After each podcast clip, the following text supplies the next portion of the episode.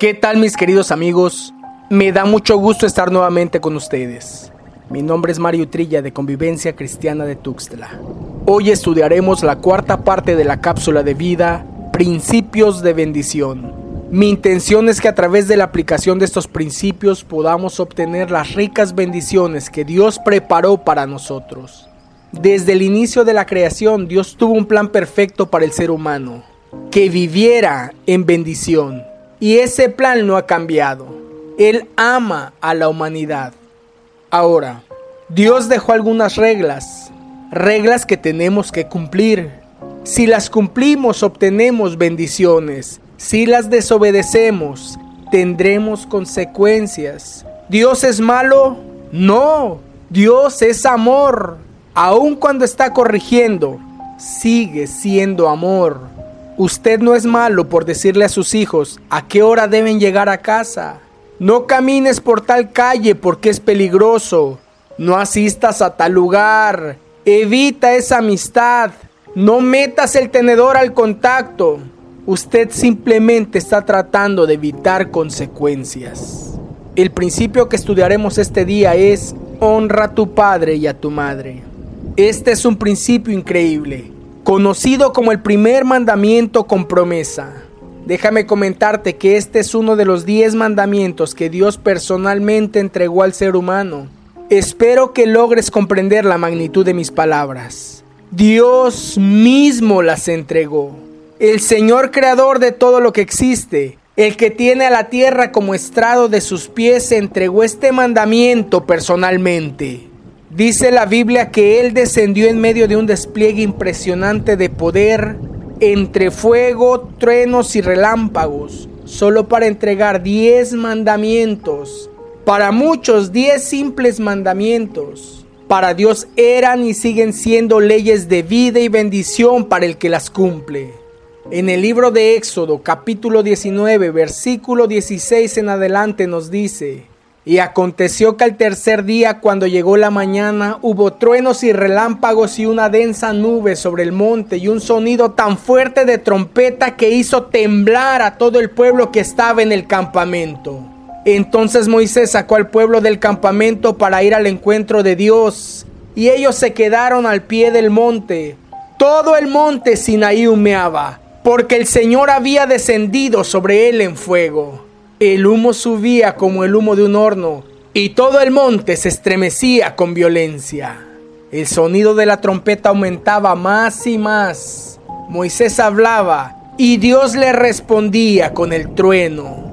Éxodo 20, 18 dice, todo el pueblo percibía los truenos y relámpagos, el sonido de la trompeta y el monte que humeaba. Cuando el pueblo vio aquello, temblaron y se mantuvieron a distancia. En medio de este espectáculo con despliegue de poder y majestuosa gloria, Dios entregó a Moisés las tablas de piedra con diez mandamientos. Él sabía que aquel hombre que los llevara a cabo, aquel hombre que los pusiera por obra, su destino era vivir en bendición. Uno de estos mandamientos es el que estudiaremos hoy como principio de bendición. Acompáñame en tu Biblia al libro de Éxodo capítulo 20 versículo 12. Honra a tu padre y a tu madre para que tus días sean prolongados en la tierra que el Señor tu Dios te da. ¿Qué significa honrar a tu padre y a tu madre? La perspectiva inmediata sería obedecerlos. El apóstol Pablo hizo mención de esto en el libro de Efesios capítulo 6 versículo 1. Hijos, obedezcan a sus padres en el Señor, porque esto es justo. Pablo trata de dejar claro que en este mundo vivimos bajo una autoridad divina, pero también bajo una autoridad humana. Esto es, honrar, obedecer, amar a nuestro Padre y nuestra Madre es la recreación a pequeña escala de lo que es honrar, obedecer, amar y someterse a Dios como autoridad. Pero hay algo más que solo obedecer. También se refiere al amor que debemos expresarles a la gratitud que debemos manifestarles. Mario, tú no sabes quién es mi papá o quién es mi mamá. Quizá te refieras al hombre rudo que nunca te dio una muestra afectiva. Corre hacia él y ve sus manos, manos ásperas y encallecidas por el trabajo. Trabajo duro para que nadie se burlara de ti en la escuela por no usar zapatos. por no llevar mochila. Quizá no fue trabajo físico. Observa sus ojos nublados por el estudio. Pero nunca dijo nada. ¿Qué querías que te dijera? ¿Que sales muy caro? ¿Que muchas veces no durmió pensando en cómo sacar a la familia adelante? ¡Ey! Los hombres no se quejan. Los hombres se tragan el dolor. Para ellos no hay día ni noche, no hay frío ni calor. Solo existe el compromiso silencioso. No, mi amigo, quizá no te dio un beso, pero te entregó su vida en secreto. Y tu mamá, rica o pobre, es lo mismo. Se sacó la comida de la boca para ti. Hacía rendir el gasto para pasarte unos centavos bajo la mesa. Dejó de comprar esas zapatillas para que tú las tuvieras. Se desveló al lado de tu cama haciendo la máscara que te pidieron en la escuela para que tú fueras felicitado.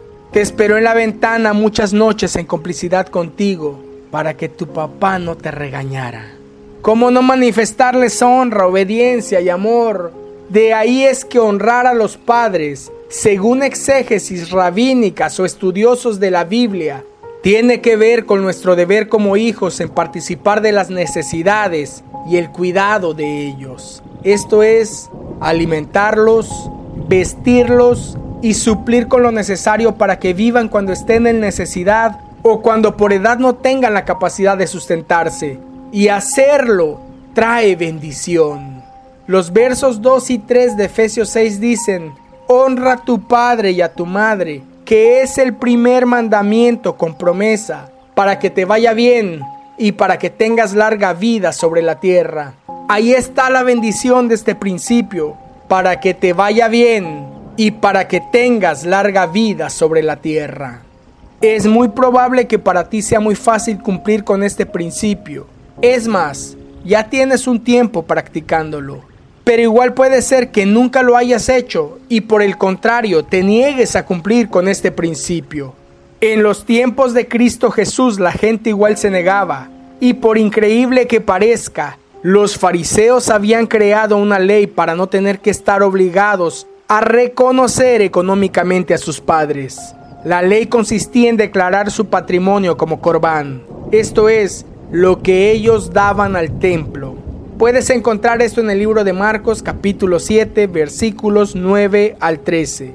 Yo quiero que me acompañes al libro de Mateo capítulo 15 versículos 4 y 5, en la que Jesús mismo le recrimina esta actitud. Voy a leer una versión fácil de la Biblia. Por ejemplo, Dios dice, honra a tu padre y a tu madre, y cualquiera que hable respetuosamente de su padre o de su madre, tendrá que morir. Sin embargo, ustedes dicen que está bien que uno les diga a sus padres, lo siento, no puedo ayudarlos porque he jurado darle a Dios lo que les hubiera dado a ustedes, o sea, la ley Corbán, creada por ellos mismos. Repito, es nuestro deber como hijos participar en las necesidades y el cuidado de nuestros padres. Pablo dice que es lo justo y además hay bendición, para que te vaya bien y para que tengas larga vida sobre la tierra. Muchos de nosotros no solo no nos ocupamos de sus necesidades, sino que muchas veces les quitamos lo poco que tienen. Papás que se quedan pagando deudas económicas de los hijos, sufragando la manutención de los nietos, sosteniendo a hijos en edad productiva, hijos esperando la muerte de sus padres para gozar de la herencia, hijos dejando a sus padres en total abandono, aun cuando padecen de sus capacidades físicas y mentales. No, señores, no hagamos eso. Con razón tanta muerte prematura y tanta pobreza. Es maldición. Cuando Dios hizo el despliegue de poder descendiendo a la tierra entre fuego, truenos y relámpagos, no fue para preguntarnos si queríamos, si nos parecía. Es una ley. Es más, si te diste cuenta, el mismo Jesucristo la menciona. Cualquiera que hable respetuosamente de su padre o de su madre tendrá que morir, haciendo referencia a Éxodo 21:15 que dice, el que hiera a su padre o a su madre, ciertamente morirá. Y el versículo 17 dice, el que maldiga a su padre o a su madre, ciertamente morirá. He visto niñitos darle de patadas a su mamá, a su papá por un dulce. Bruja, feo, te odio, te odio, por un dulce. Niñitos, ¡ey! No lo permitan. Permitirlo no es amor. Están acumulando maldición sobre ellos y les están acortando la vida. Mario, es que tú no conoces a mis padres. Es verdad, no los conozco y no dudo que tengas razón ante mis ojos. Pero nada justifica que los deshonres ante los ojos de Dios. Sean de la manera que sean. Ante Dios la deshonra a los padres merece la muerte. Escoge pues la vida para que vivas tú y tu descendencia. Hay mucho más que quisiera platicarte, pero el tiempo se agota. Soy tu amigo Mario Trilla. Te envío el más grande de los abrazos.